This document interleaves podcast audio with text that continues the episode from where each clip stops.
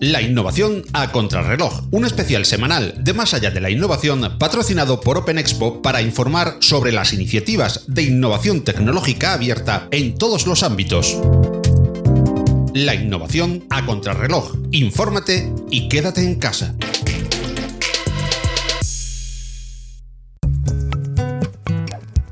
En tiempos de pandemia, la innovación sigue a contrarreloj y en este nuevo episodio nos fijamos en el mundo de los robots. Robots que están siendo protagonistas en primera línea de lucha, pero que van más allá. Con Pablo Medrano, CEO de Casual Robots, hablamos hoy del papel de esta figura de la innovación, que son los robots, y su utilidad y papel en esta crisis, además de muy interesantes claves para el futuro de estas máquinas que agrupan tantas vertientes de la innovación y la tecnología. Pablo Medrano es considerado uno de los mejores expertos en robótica de consumo y desarrollador e impulsor de los más novedosos proyectos de robótica mundial. Como CEO de Casual Robots, empresa que tiene su foco en la robótica por y para las personas, hablamos no solo de su aportación maker en la fabricación de mascarillas y del papel de los robots en esta crisis, sino que reflexionamos sobre este particular en el mundo que surgirá tras estos tiempos difíciles, sobre todo para nuestros mayores. Hola Pablo, ¿qué tal estás? ¿Qué tal? Buenas tardes. Encantadísimos de que compartas eh, tu tiempo con nosotros. Hola, Felipe, ¿qué tal? ¿Cómo estás? Pues muy animado.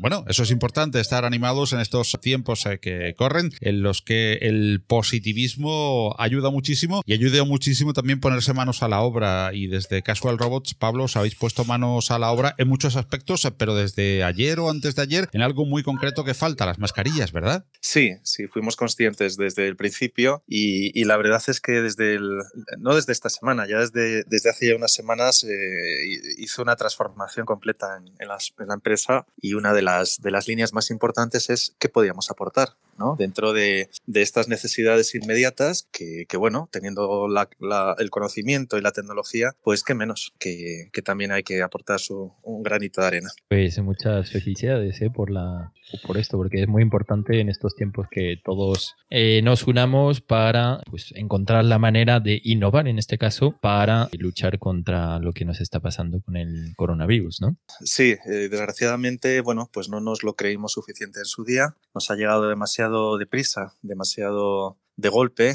demasiado cambiante, pero eh, yo creo que es una capacidad también para, para conocer nuestras propias, eh, bueno, pues iniciativas, capacidad de reinventarnos, de adaptarnos y, levantando la cabeza, pues, pues eh, solucionar problemas actuales y a corto o medio plazo que, que, que, vamos a tener, empezando por las propias empresas, o sea, nuestros propios empleados, eh, formas, en este caso, de, de, de, trabajo, los propios servicios que hemos tenido, no nosotros, cada una de las empresas que, que, está, que, hay en este país, no solo de tecnología, sino también de servicios, es que nos está afectando a todos. Sí, totalmente. A ver, en, en este episodio eh, en concreto de la innovación a contrarreloj, queremos tratar contigo cómo y qué iniciativas que ya también hemos presentado, pues la introducción de eh, la innovación a contrarreloj, como la robótica, los drones, el Internet de las Cosas o las ciudades inteligentes están afectando y si más allá de los eh, proyectos que presentamos en este capítulo introductorio, pues conoces algún otro proyecto que, sería interesante de mencionar. Pues sí, o sea, lo primero para mí lo sorprendente es, es que mmm, es un poquito la parte negativa, ¿no? De que no, no espabilamos. Me recuerda mucho a la situación de 2011 de Fukushima, eh, que lo pongo un poquito en precedentes, en, en, una de las tierras con mayor tecnología y mayor avance aplicado a sociedad, que es Japón, cómo se vieron eh, sobrepasados eh, sobre un, una realidad eh, cambiante de un día para otro, como fue el accidente nuclear de Fukushima, donde no tuvieron una sola tecnología ni un solo robot que pudiera ayudar en, en un drama, en este caso, que les afectaba directamente. Tuvieron que recurrir a tecnología eh, americana. En este aspecto es comentar que eh, la tecnología ya hace muchos, muchos años que la tenemos para aplicar y que curiosamente, quizás por nuestra pasividad, pues no, no ha sido aplicada en sociedad todavía, ¿no? se vende un poquito más lo que es la parte del esnovismo, de la falta de utilidad, el, el, cambio en este caso de transformación digital a 4.0, pero curiosamente a la hora de la verdad, como estamos viviendo estos días, o como, fíjate, estamos hablando hace nueve años ya, les pasó a los japoneses, una sociedad muchísimo más avanzada, se encuentran que con una calidad que les va a hacer cambiar eh, toda la, la, mentalidad sobre la aplicación de las tecnologías en, en soluciones eh, diarias. Actualmente no es momento de pensar en por qué no no, hemos aplicado todo esto antes y sobre todo en utilidad, en, ya que tuviéramos los recursos, no solo de logística, de seguridad, etcétera, que ya estuvieran aplicados en nuestra sociedad desde hace años porque ya existen. Curiosamente, eh, ahora mismo es momento de mover ficha, de, utilizar ahora soluciones que podemos aplicar a, a, corto plazo rápidamente, parchear en este caso, y probablemente a la vuelta de todo esto nos demos cuenta o aprendamos, como en su momento tuvieron que hacer los japoneses, de que la tecnología eh, aparte de venderla, hay que aplicarla y, y, tiene que presentar soluciones reales y a diario que algunas son muy sencillas y otras son más complejas. Pero como bien dice mi amigo Javier Sirven, hay que ponerse las pilas. Vosotros eh, desde Casual Robots ya lleváis un tiempo importante poniéndoos las pilas eh, porque estáis enseñando en un país en el que los eh, robots eran casi cosa de ciencia ficción, aspectos muy concretos de qué pueden hacer. Ahora mismo también están ayudando y son primera línea, incluso, a ver, no pensemos solo en androides, sino en todos los robots en general, en primera línea de ayuda. ¿Cómo están, nos puedes dar una visión general de cómo están ayudando los robots en esta pandemia? Bueno, sobre todo eh, lo que más ha aplicado eh, aprendiendo de hace unos meses, especialmente en, bueno, todo lo que ha sido China, y se está trasladando aquí en soluciones muy sencillas, desde desinfección, comunicación, por ejemplo. En desinfección se están automatizando los procesos, ya no de las calles que estamos viendo con tractores, sino donde no pueden estar, en empresas, hospitales, donde eh, desde la logística, quiere decir, desde llevar simplemente la comida, recogerla, o por ejemplo, hacer la parte de fumigación, la parte de desinfección por UV y un montón de de soluciones eh, se pueden aplicar con automatización. Significa que no hace falta que las personas vayan por los pasillos, sino que se puede automatizar ese proceso. Eh, es, casi infinito ¿no? las, soluciones, las soluciones que hay. Em, aparte, en este caso de logística, la comunicación es muy importante. Existen, fíjate, hace ya más de 10 años, nosotros, según ha aparecido esta crisis, fue la primera ayuda que dimos de forma gratuita, que es toda nuestra flota de robótica, de telepresencia, eh, aplicarla en este caso en, cualquier centro de mayores, hospitales, simplemente la comunicación. Yo por desgracia tenemos un familiar que está en un hospital y no podemos ni verlo ni comunicarnos con él. En este caso, eh, bueno, pues tiene un, límite, vamos, es un daño cerebral y no hay posibilidad de decir, oye, pues hago una llamada. Fíjate si, si llegamos a tener ya toda esta tecnología aplicada? Bueno, pues desde el minuto uno, quizás porque nos afecta más directamente, ya eh, las, soluciones en este caso de telepresencia, donde son robots que permiten movimiento, e ir a visitar en este caso a los, a los pacientes que se comuniquen, fueron los primeros robots que, pusimos en, disposición de, hospitales o centros de mayores. Y luego han venido en este caso también de, de desinfección y ahora últimamente, bueno, pues toda la comunidad maker también eh, es casi las prioridades que, más se están solicitando, como estos eh, respiradores, mascarillas y cualquier, en este caso, utensilio de primera necesidad para ellos, eh, pues podemos también aportar dentro de las limitaciones que, tenemos a nivel de cantidad de fabricación, pero si lo multiplicas por tantos que somos, en este caso se han unido casi ya 3.000 makers en, ello, pues es un volumen considerable y una solución a corto plazo que ahí está, fíjate, de, solución, digamos, de caseras casi a bajo coste y, cercanas. No solo nosotros, sino, bueno, pues desde mascarillas, cualquier persona que se está volcando. Ahí ya comento, es un elenco enorme de soluciones, eh, unas que ya existen comerciales y otras que se están inventando y reimaginando en este caso para esta situación. Es fantástico.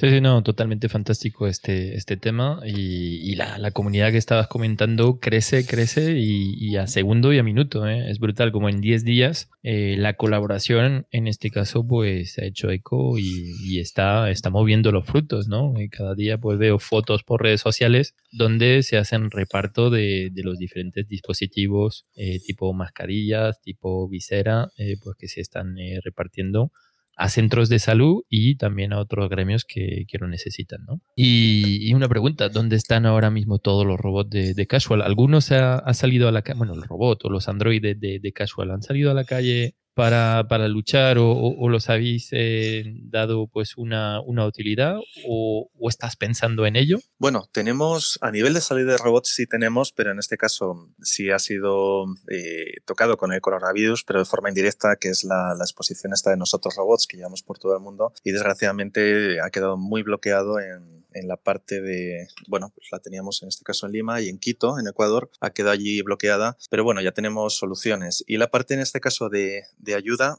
más que robótica, ahora mismo lo que nos están solicitando es, servicios, pues como comento, toda la comunidad maker y tal, es la más, la más rápida. Probablemente la siguiente eh, tengamos ahora mismo en, desinfección, eh, donde ya tenemos las soluciones, en este caso para aplicar, y desde las empresas, escuelas, etcétera, llevar, al igual que tienes un rumba, eh, por, por, nuestros hogares, son robots que en este caso van por las empresas y van ejerciendo la, la, función diaria de desinfección. Esta que estamos viendo en la UMA todos los días, que en este caso van en este caso pues desde grandes superficies como son los aeropuertos, eh, trenes, etcétera, etcétera, eh, la unidad militar de emergencias, pues eso mismo se, está automatizando con, robótica. Y sí, eh, tenemos una parte, digamos, de la parte expositiva fuera, otra parte que está en ayuda en, otras partes de, diferentes sitios, de hospitales y tal, y luego seguimos con, los demás, por desgracia, bloqueados en, nuestra oficina central, que en, este caso, bueno, pues tenemos todos los, todos los edificios cerrados, pero sí hace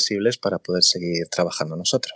De las iniciativas que, mm, hemos presentado eh, pues en la edición eh, introductoria, que fue, por, ejemplo, el eh, robot médico que utilizan en, Tailandia para luchar con el, contra el coronavirus, por ejemplo, o de el sistema de em, casco termómetro el que utilizaron y uno utilizado en China, o, el de Huawei, el proyecto de, Huawei que han lanzado para eh, llamar a través del móvil a sensores. ¿Cuál de ellos te ha llamado más la atención y, si más allá de, estos que, hemos comentado y que los que has comentado también anteriormente, eh, hay otro proyecto que, sobresale en temas de, innovación que ahora mismo se está, se está utilizando, que se está utilizando ya. Sí, lo que es la alerta y la termografía, fíjate, nosotros ese proyecto lo tenemos ya desde hace casi, casi cinco años, donde aplicamos en este caso cámaras FLIR termográficas a un robot, que lo que te da es movilidad, ¿no? Y, sobre todo es autónomo, te permite, digamos, que tengas un, un punto de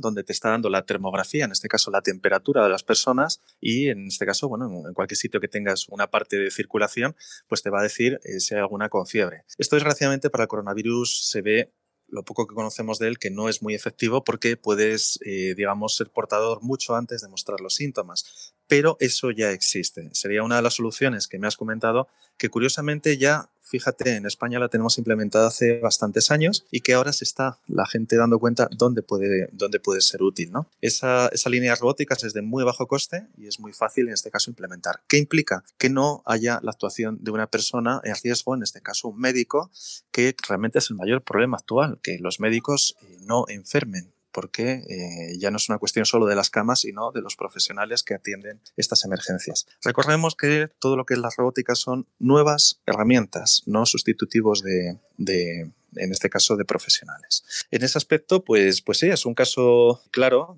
de la termografía. La otra parte, todo lo que he comentado de logística y tal, es otra de las, de las partes que más eh, se está utilizando. Es una cuestión simplemente de no eh, poner en riesgo a, ninguno de los personales sanitarios. Y luego la parte que, por ejemplo, nosotros también llevamos hace tiempo trabajando es robótica de autodiagnóstico. Quiere decir, es robótica eh, que puedes aplicar desde un hospital, quiere decir, en una habitación por ejemplo, en las casas, donde te va a hacer, mm, incluso lleva respiradores, eh, oxígeno, todo incluido, y lo que hace simplemente es el diagnóstico diario a través de wearables y si en caso de salirse de los baremos, pues generará, generará esa alerta pues al centro en este caso de, control. Lo que consigues en este caso es un eh, seguimiento y efectividad eh, muchísimo mayor, pero sobre todo que puedas tener eh, una unificación de servicios a través de un automatismo que es la robótica y servidos incluso en el propio hogar, donde llevas videoconferencia, tensión arterial, oxígeno, temperatura y comunicación, en este caso podríamos hablar comunicación de videollamada eh, con centros eh, de salud, por supuesto pulso, etcétera. Todo esto, fíjate, ya viene desde el año 2005, que ya está inventado. Nosotros eh, fuimos, como siempre, pioneros en tener las primeras unidades y desgraciadamente ahí están en la oficina porque llevamos muchos años y, lo que nos ha faltado es el, empujón de creerse que todo esto, claro que tiene sentido y utilidad. Probablemente a partir de esta crisis eh, cambie todo el mercado, ¿no? la gente abra los ojos eh, desde profesionales a tal, y en vez de verlo como ese miedo que siempre se ha visto a la robótica, de que nos quita el trabajo, de que aquí viene tal, vamos a rechazarlo, vamos a prohibirlo, como se ha hecho en Europa, se entienda de otra forma, decir, wow, si esto llega a estar implementado eh, teniendo esta utilidad, no poner en riesgo a las personas, pero dependiendo de los profesionales para que lo utilicen, quizás hemos llegado tarde en, en aplicarlo. Probablemente nos valga todo esto para reaccionar y, en unos años que el panorama sea diferente y tener todos estos robots y automatismos como servicios y herramientas profesionales e incluso en el hogar que van más allá de simplemente el, el, gadget tecnológico, y yo siempre lo he dicho, cuando pasas de gadget a utilidad es cuando has entendido qué es la tecnología eh, que puede hacer por ti el, foco de esta pandemia se está cebando con los mayores y estamos viendo cosas terribles en las residencias de mayores. Y, no, y, no, y no quiero vender eh, nada con, lo de terrible,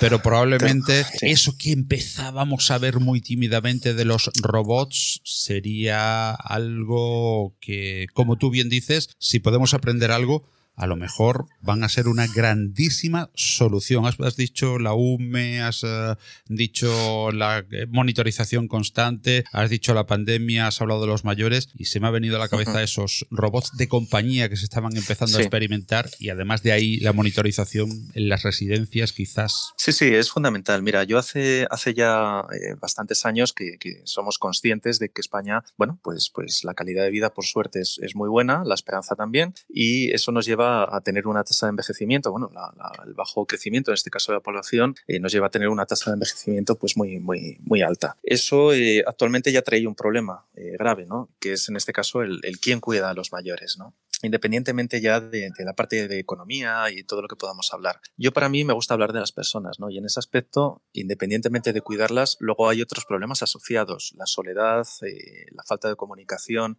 la monotonía. Todo esto, eh, a través de la robótica, que especialmente la de compañía incluye dos, dos funciones para mí nuevas en el mundo de la informática. Una es la empatía, que es la conexión emocional con, con las máquinas, con los ordenadores, y, en esto, y otra, eh, en este caso, son los nuevos interfaz de usuario que permiten, en este caso, bueno, pues, pues interpretar nuestro cuerpo, nuestras expresiones, no solo por la voz, sino por...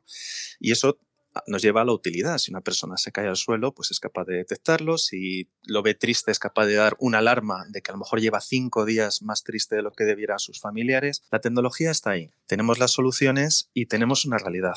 La gente mayor. Ahora mismo tenemos una tragedia y es que eh, precisamente todo todo este coronavirus se ceba especialmente con, con personas de, de, mayor edad y nos afecta a todos, claro. Eso, eso es, esto es así. Hasta que no tengamos vacuna eh, hay que protegerse, hay que cuidarse, hay que bloquear, pero eh, lamentablemente esa realidad va a ser difícil olvidarla en, los venideros años.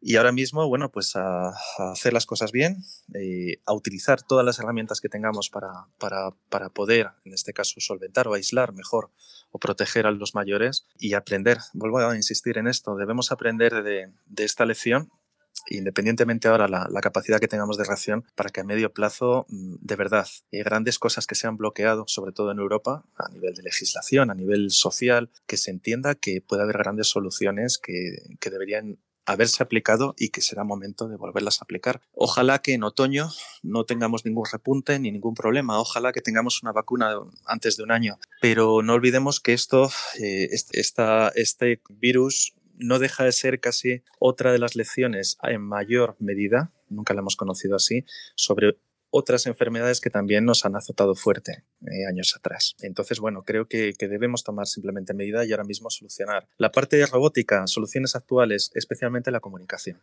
Creo que ahora mismo eh, tenemos un problema eh, grande de no solo de peligrosidad, sino también psicológico, ¿no? de soledad. y eso también es importante.